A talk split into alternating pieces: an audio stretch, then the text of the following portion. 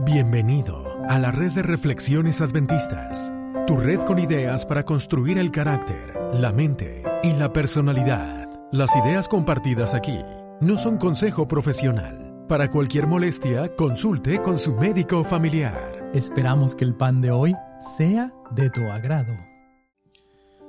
Fracasado. Jueces 15:19. Entonces abrió Dios la cuenca que hay en Leí y salió de allí agua, y él bebió, y recobró su espíritu y se reanimó.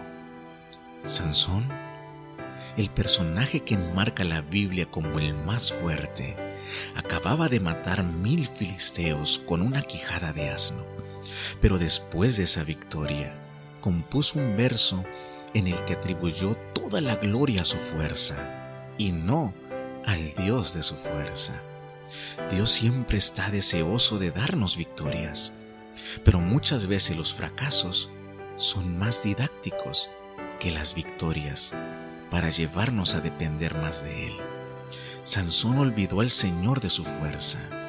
Inmediatamente comenzó a sentir las consecuencias de haberse apartado de Dios.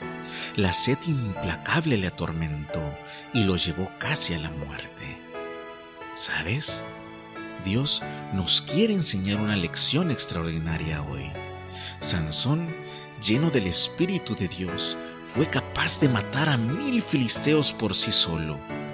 Al día siguiente, el mismo Sansón, sin Dios, estaba a punto de morir, víctima de las circunstancias.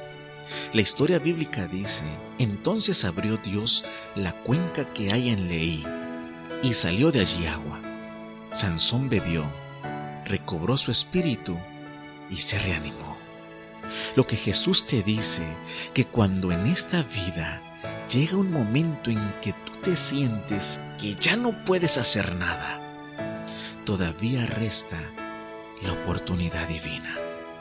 Dale a Él la oportunidad de vencer en tu vida. ¿Ya escuchaste La Hora del Gluten? Es nuestro podcast sobre salud mental. Lo puedes encontrar como La Hora del Gluten.